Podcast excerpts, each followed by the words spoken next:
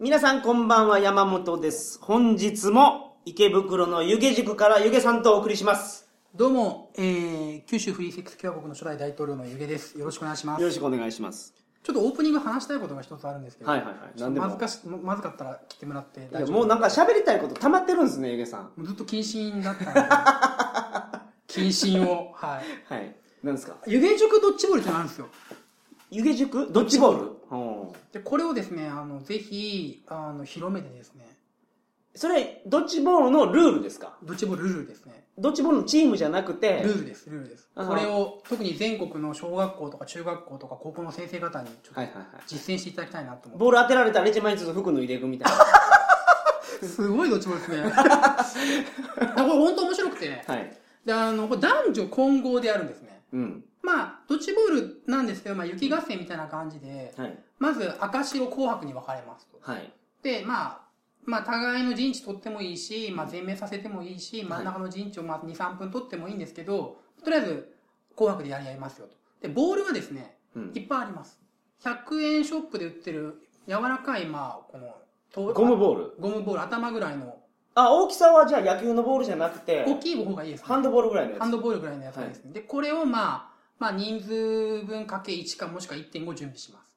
はい。で、これで、これをまあお互い投げ合って、ごめんなさいこれドッジボールのコートじゃないんですねもそうですね、もう雪合戦みたいな。雪合戦みたいな感じですね。ああなるほど。で、当たったら、もうそれで鉢巻き取ってはい、先制離脱って話にはないります。はいはいはいで、これ何が面白いかというと、ボールがですね、まあそこら辺転がってるんですけど、はい。男子はボール1個しか持てないし、はい。拾えないんですよ、転がってるボール。おおなるほど。女子は、はい。ボール投げれるし、はい。服2個、2個まで持てるし、はい。拾えるし、はい。渡せるんですよ、男子。おおなるほど。だから、腕力の強い男子だけはい。が攻めていっても、はい。補給が続かないし、そう、だから男女の連携がすっごい鍵なんですよ。うわ楽しそめっちゃ面白いんですよ。はい湯気塾で、まあ、たまにやるんですけどね、はい。2、2、3回。うどこでやるんですかそれ？体育館借りてやりますよ。おおなるほどね。はいはいはいはい何対何ぐらいでやるんですか？うちだと、まあ、この前やったのが、まあ、20対20とかですけどわあおもろそうやね。本当面白い頭使うんで、はい。組織性がいるんですよ、本当に。はいはいはいはいで、えー何回かやってたらもう軍師みたいなの出てくるんですか出てきます、出てきます。あの。右と左からあの遊撃隊を使って攻めた上で真ん中から突撃していくとか。そうです。あとなんかうまく残壕に、マットを使った残壕に、はい。あそこ弾どれぐらいあるんだろうとかないんだろうかとか、はいはいはいはい。敵の弾の残量も問題になってくるので、ほうほうなるほで、まあその、もでもしよければ、あのうちに全部ね、そのボールとか、はいあの鉢巻きとか、はい全部あるし、はい近くに総司ヶ谷体育館もあるので、はい鳥かごでやりませんかっていう。お なるほどめちゃめちゃやりたいじゃないですかそうですね。けどこれ男子と女子が同じ数集まらないといかんのそうなんですよ。だそこが、だから、湯気そこは取り組みが難しいですよそう、湯気塾の勉強会みたいにおっさんたちばっかり来ると、補給がって話になるわけですよ。あそこは難しいんですね。女役でもダメなんですか？女役だと、だけど、女子投げれますからね。女子は拾って投げれますから。ああ、うんなるほどもともとこれなんでできたかというと、まあ、湯気塾一緒に男女やりたいけども、男女の力関係、その腕力の差があるかあら、あこれなんとかうまくやれないかなって交わされたゲームで、誰が考えたんですか？僕考えました。素晴らしいですねこれオリンピック競技狙えオるんじゃないですか？リンピック競技にしたいんですよ。だけど、真面目な話で、まあ、ね、中学校とか高校って男女別々に体育やるじゃないですか。はいはい体格、腕力差があるから、はいこれと一緒にやれるし、うんすごく頭も使うし、はいあとコミュニケーション能力いるんですよ。いるでしょうねしかもめちゃめちゃ楽しそうですね そうです。めっちゃ楽しいです、実際。もう僕も、しかも怪我せんやろうしこれってそうですね、怪我はしないですね。柔らかいボールだし。はいうん。本当にこれ面白いので、まあ、あとちょっと、余談になるんですけど、うちの場合、あとプラス、槍もあって、はいまあ、1メートル50センチぐらいの槍はいもあって、まあ、それ何に使うんですか？これはこれ殴って倒すんですよね。え？あそれもありなんですか？そうですね。だから、まあ、もう戦争なんですねだから戦争ですよ、だから。ボール、ボールだって、ボールだと1回投げたらもうそれで終わりじゃないですか。はいだから、白兵も準備しとくんですよ。ああもうだから湯気色で合戦をしてる合戦ですよ。すっげえ頭使いますよ。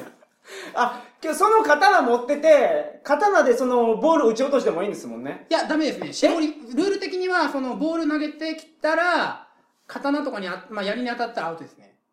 絞りすごく高くしてるので。まあ、うちのルールでは。まあ、いろんなルールあってもいいと思うんですけど、はいはいはい。死亡率を上げてるので。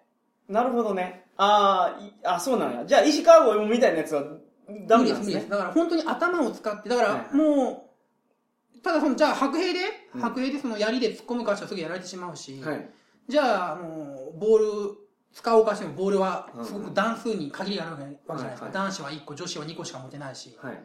とあとタイミングとか、はい。その、し仕掛ける時のタイミング、うん。左翼と右翼の連携とか、はい。補給とか、相当要素があるので、めっちゃ賢くなるやりたいっていう。ーこれ何人いたらできるんですか？まあ、まじ40人いたら盛り上がりますね。で、半分女子じゃないとダメだから、鳥かご難しいかなっていう。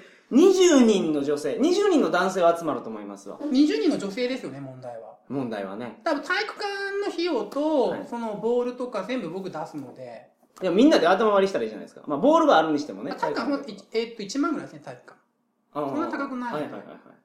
おもろそうですね。女性も、これスポーツできなくても、だって球渡すだけでいいんですもんね。そうそうそう、そこでまあ出会いが生まれるかもしれませんし、まあまあ。けど、真面目な話で、うちの塾の方針として、就職100%掲げてて、はい。で、その男女である程度コミュニケーション取らせないと、はいその将来、その、女性、異性と仕事するときにドギマギして進まないとかあるじゃないですか。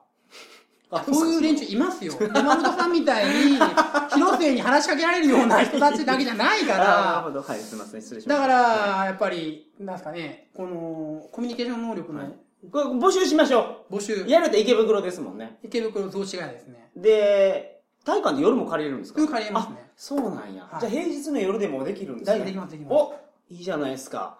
やりたい人、はい。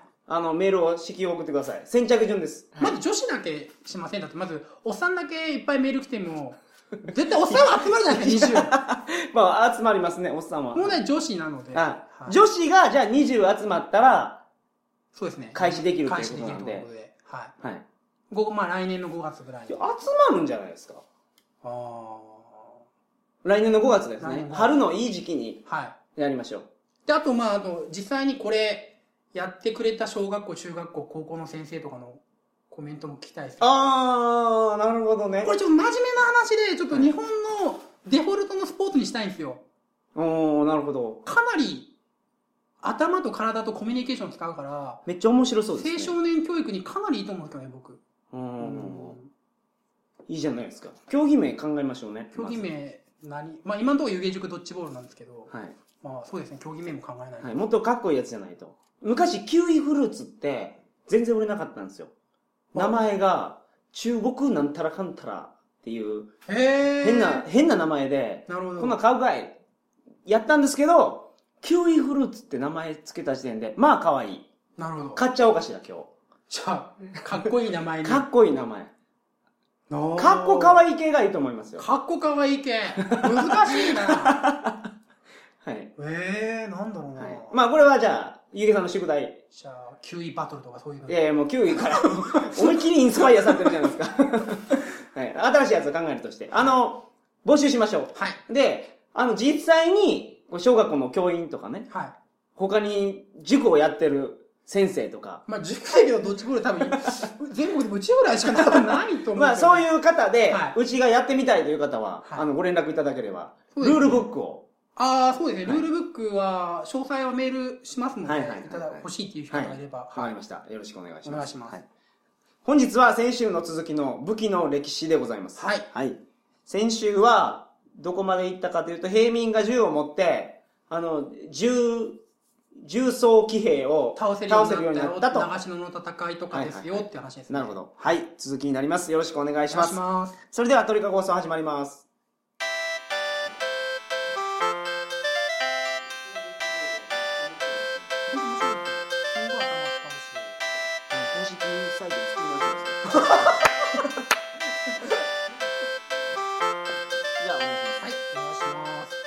改めましてこんばんは。2012年11月16日金曜日鳥かご放送第358回をお送りします。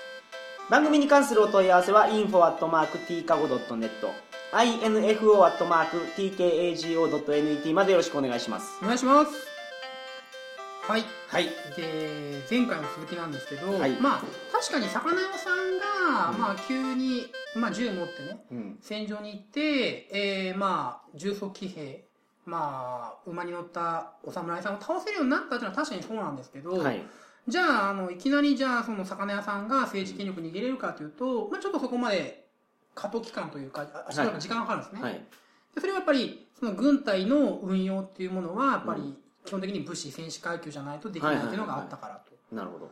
で、その時代が、まあ、例えば、その、安土桃山とかは、い。江戸時代で、はい。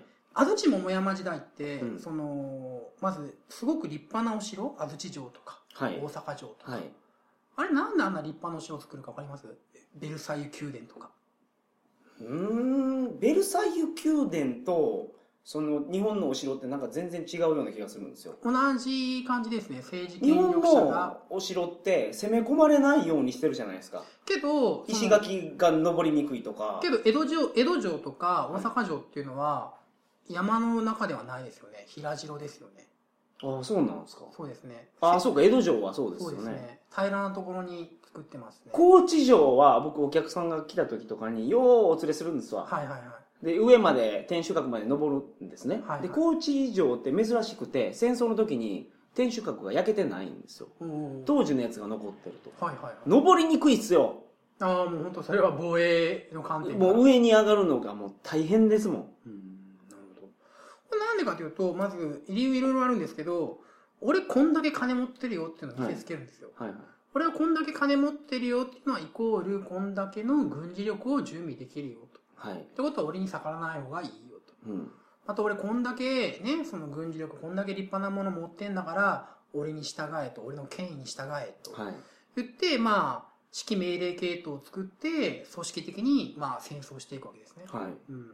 あともう一つ、お城がひら平らの方に山城ではなくて平城になっていく理由は、はい経済がすごく大事になる。はいはいその、経済をちゃんとコントロールすることで、お金が入ってきて、それで火縄銃を買うって話になりますから、うん。山の上から平らの方に城を移していくと。おおなるほど。そんで、えー、絶対王政期ですね。まあ、日本の場合は、その、関ヶ原の後っていうのは、はい。もう200年、3 200年近く戦争ないんですけど、はい。ヨーロッパは大陸なので、はい。まあ、ちゃんちゃんバラバラやるわけですよ。はいはいはいで、その時にどういうふうに戦うかというと、はいはい絶対王政期の戦闘の仕方って映画とか見たことありあります？絶対王世紀ってジャンヌ・ダルクとかがは、は、はもう中世ですね。中世の終わりですね、ジャンヌ・ダルクは。えその後ですかじゃこの後、あの、どんな感じかというと、ゆっくり兵隊さんが歩いていくんですよ。はい派手な軍服着て。はいその、縦、まあ、横に、例えば20、横に20人、はい。30人、縦に3人ぐらい、3、4人並べて、まあ、はい。長方形ができます。はい。で、この長方形が敵に向かってゆっくり歩いていくんです。はい。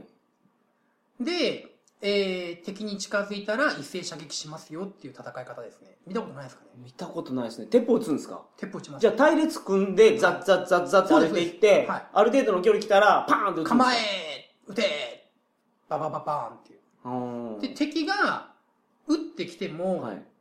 伏せる、伏せないんですよ。そのままゆっくり歩くんです。はい。で、一斉に射撃をすると。はい。変だと思いません？なんか戦い方として。変ですよね。変ですよね。だって死ぬやんそれ。死にますよね。はい。で、まずなんで軍服が派手かって話ですよね。あ目立ちますね。すごく、まあ、帽子とか、すはいごく目立つ軍服着て羽とかついてるやつでそうそうです、そうです。はいはい。あ、なんでかわかります？きらびやかさがいるからなんできらびやかさがいると思います？それはなんですか？その王様が俺は金持ってるぞっていうのを外に向かって誇示したいからですか、それはまあ別のその天守閣とか、はい。そのベルサイユ宮殿で見せればいいんですけど、うん。あれ派手にしてる理由は、兵隊が逃げるから。ああビビって。ビビって逃げるから、その、目立つように逃げさ、目立てば逃げられないということで、はい。えその戦い方がまず一番初めにありきで、その戦い方をしたいと。でそれやったら、まあ一番前に歩いてる人が、構え言うまで撃ったらダメなんでしょ？ー、そうそうしかもゆっくり歩いていかないかんかったら、それはもう撃たれますわそこでね。なんでゆっくり歩くかというと、はい走ったら逃げてしまう可能性があるんですよ。うん。傭兵なので、絶対王政期っていうのは、絶対王政期っていうのは、お金で歩兵を雇って、お金で銃を買って、その歩兵に与えて、うんで、お前ら戦場行け。はい、指揮官なんでサーベル持ってるかわかります？逃げるやつを切るから。逃げるやつを切るからです。じゃあなんで一斉射撃するかと。はい。だって、一斉射撃って一番装填速度が遅いやつに合わせるわけですよね。はい。弾をいっぱい撃って敵を倒すことを考えた場合は、はいもう装填が済んだやつからバンバン撃っていけば、敵はいっぱい死ぬはずじゃないですか。なのになんで、えー一斉射撃するかと。うん。これは、まあ、仮の話ですけど、じゃあ、一斉射撃じゃない方法うん、パンパン撃ちましたと。はいで、倒れていきます。はい。倒れていったら、サーペル持ってる指揮官連中が、はい、君前へ、君前へって補充していくんですよ。はい。で、もし、一斉射撃を受けた場合、うん。目の前の連中がずらっと倒れますよね。そうすると補充が間に合わなくなって、はいわーってチリチリになって逃げちゃうんですよ。うーん。敵を、敵の組織組織性をだ壊す？敵を最終的に傭兵が逃げたいと戦場から。はい。逃がせるように一斉射撃をするんですよ。だから、バラバラの軍団と一斉射撃軍団がいたら、その、効率を考えるとバラバラの方が弾、よう撃てるはずやけど、はいはい一斉射撃軍団の方が、あの、いっぺんにいっぺんに敵を倒すから、こいつらもビビって、バラバラ軍団は本当にバラバラに逃げてしまうから、補充が効かなくなるから、この一斉射撃軍団が勝つんですね。そうです。だから、ああいうふうに、ギリギリまで近づいて、撃たれながらもギリギリまで近づいて、構え、撃てって言って一斉射撃するんですよ。あーなんだかんで、じゃあこれが一番効率ええと。そうです、そうです。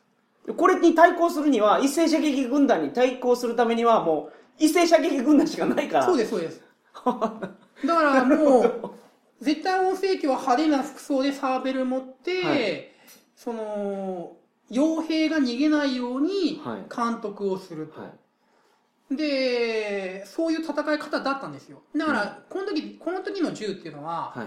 とりあえず目の、前の方に進めや、前の方に、う弾が進めばいいっていう程度なんですよ。だって、はい。目の前の方にはずらっと敵の兵隊が並んでるわけですから、はいはい綺麗にはいはい、四角形に。少々、その、狙いがずれても問題ないと。問題ないんですよ。はい。前方に弾が行きさえすれば。そうです、そうです、そうです。はい。まあ、それが、まあ、当時マスケット銃っていう銃で、まあ、とりあえず前の方に弾行きますよっていう程はいはいはい度だったんですよ。はい。ところが、とんでもない軍隊がはい歴史上出てくるんですよ。うん。その国民軍っていうのが、前、あの、僕の第1回の社会人授業で扱った話ですけど、はい。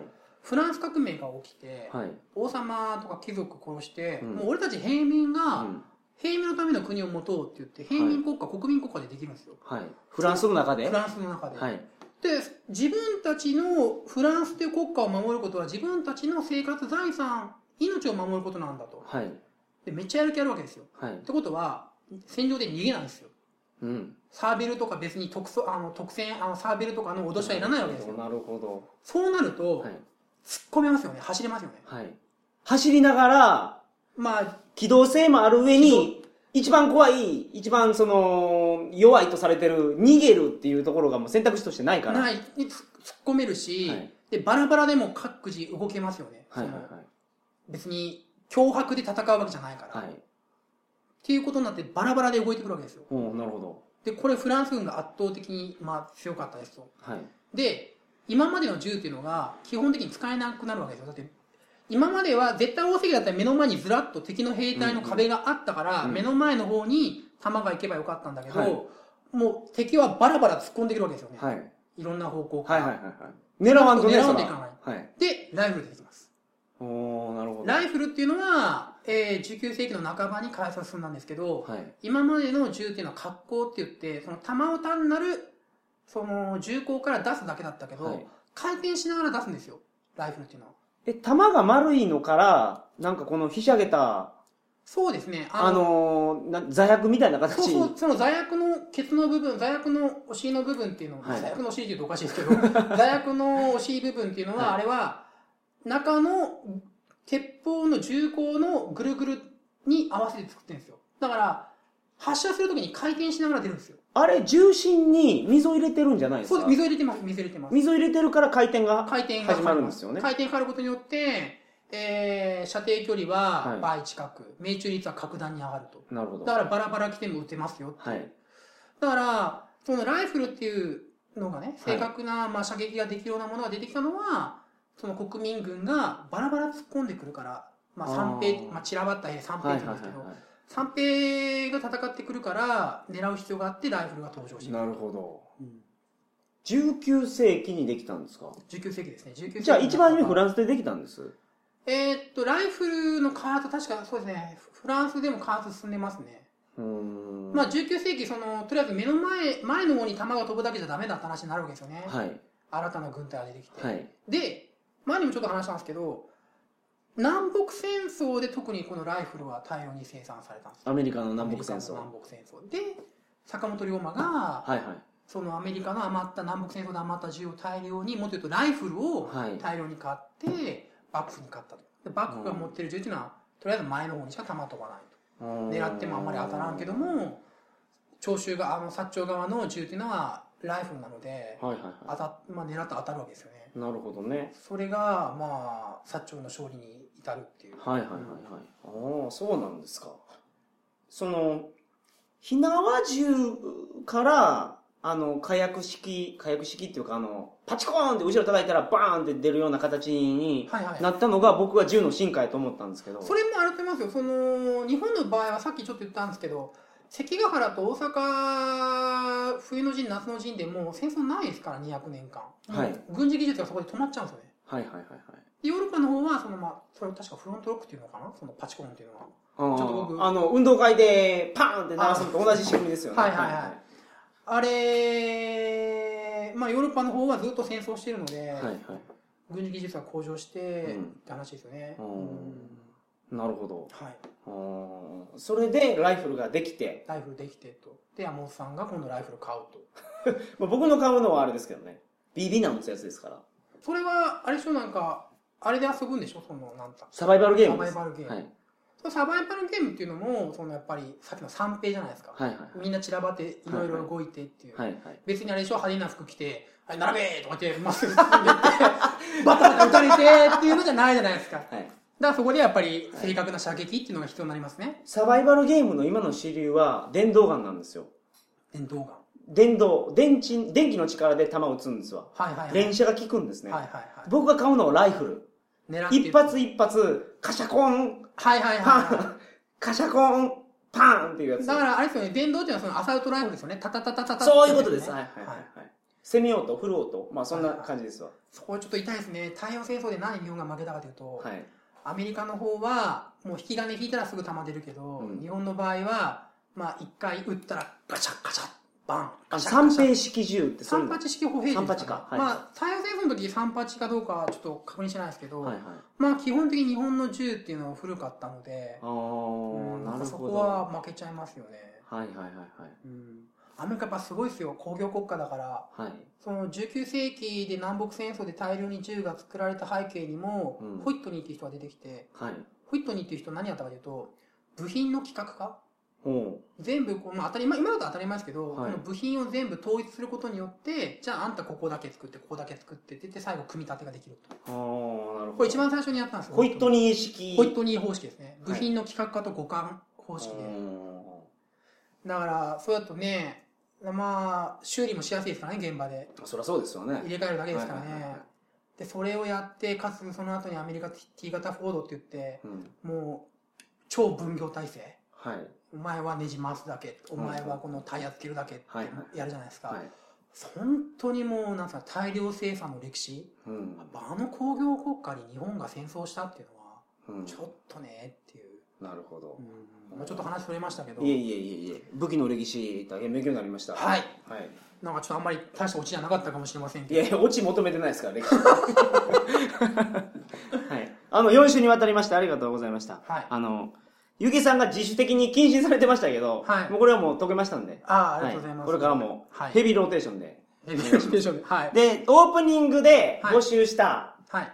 湯気ルールのはい。ドッジボール。ユイジグドッジボール。はい。参加したい女性からのそうですね。お問い合わせをお待ちしてますんで、これ女性が一定数集まったら、来年ですか、2013年の5月ぐら5い。月ぐらいに。これ冬の時期は、ちょっと僕し仕事があるので。あの、受験塾や受からね。験塾だから一応。はい。はいその受験生が、その、学校に合格しないと、ゆげさんももここれ何日の放送ですか？これ今のはう、11月の16日です、ね。おー12月のはい。頭にはい膨大の発表があって、はい。僕今年膨大の合格者湯気塾20名出さないと、はい僕坊主にするって言ってるので、またはい。まあそういえば一時坊主になってましたもんねそうそうそうで、今回受験生23名だから3名しか落ちれないという、23名中20名膨大通るってどんだけよって話ですけど、膨大って難しいんでしょ？難しい。だってその士官学校ですもん。その軍隊の指揮官連中ですもん。防衛大学受かる人ってあの東大受かるって言いますよね文系だとそれ、文系だとそうですね。文まあ東大まで行かないですけど、はい総計通りますね。早慶っていうのは早稲田慶慶応。まあ大阪の方だったらカンカン同率ですね。うん関西学院とか同志社とか。うんはいうんどうなんですか？ぼ坊主になる率何パーなんですか？かなり高いと思いますね。いやー、まあまあ、23人しか受けないんでしょ？そのうち20人なんですか、うんそうですね。で、それで20切ったらもう、この湯気塾で坊主っていうふうに断髪式を。断髪式やるので。ういや、もう責任を取らないと、やっぱり。だ？僕ちょっと話、なんかいいですか？なんか今日、いいっすごく自分勝手な話をしてるんですけど、いいんですか、はいはい。先生たちってはい、塾の先生も、予備校、まあ、学校の先生も責任を取らないんですよ、みんな。うん。いや、英語だけじゃねえし、国語だけじゃないし。はいはそれはやっぱり良くないので、うん。まあ、自分が。いチンゲ燃やせと。もうそこまでは言わないけど、そこまで言わないですけど、ぱ責任やっぱ取るべきかなっていうのはありますよね。はい。うん。あとやっぱりね、合格実績もね、みんな嘘っぱちばっかり出しますから、うん。そこら辺ちょっと、ね、教育のちゃんと透明性とか、平等とか民主化っていうのは僕の目的なので、ライフワークなので、はい。わかりました。ちょっと責任取ります。はい。あの合格発表いつなんですか？合格ですね、ちょっと待ってね。えー、12月の、すいません、えー、っと、あ、11月の30日か、12月だね、11月30日金曜日ですね、一時発表は。11月30日に、はい。ゆげさんが坊主になるかどうかが決まると。そうですね、11月30日金曜日に膨大の一時発表があるので、そこで僕は坊主。あそこ、掲示してますよね、あそこに湯気は坊主ってありますね。はい。なるほど。はい。はい。頑張りました。はい。これを聞かれてる湯気塾の生徒の方がもしいらっしゃいましたらまあ、ゆげさんのために頑張って勉強してください。はい。歌ってください。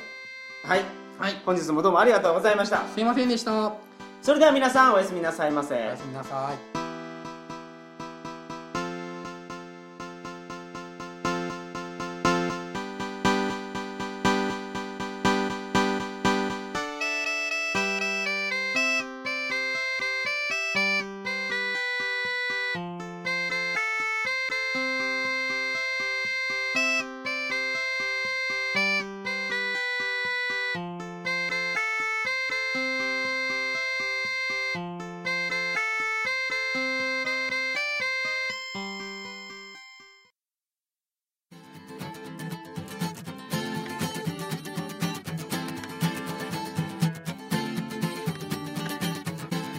韓メディアコーディネーション会社セクトンがまだまだ世界の人々が知らない楽しい日本文化を伝えるべく無料で提供している月間オンラインマガジンが J スイッチです。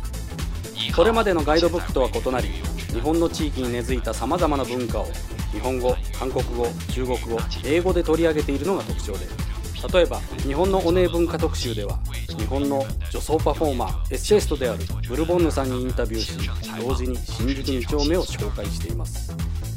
また日本のアイドル特集では乃木坂46のインタビューとともにアイドルの聖地である秋葉原を紹介しています。この他にも日本の働くお母さん特集では小島恵子さんを日本のサブカルチャー特集では三浦淳さん日本の漫画特集では万画太郎さんなどなど各ジャンルを代表する方々が登場します。無料ダウンロードは JSwitch のホームページ www.jswitch.kr をご覧ください。JSwitch のスペルは JSWITCH です。Facebook の応援ページもよろしくお願いします。Facebook の検索欄に J スペース I T C H と入力してください J と S が書かれたスイッチのロゴが目印です J スイッチをよろしくお願いします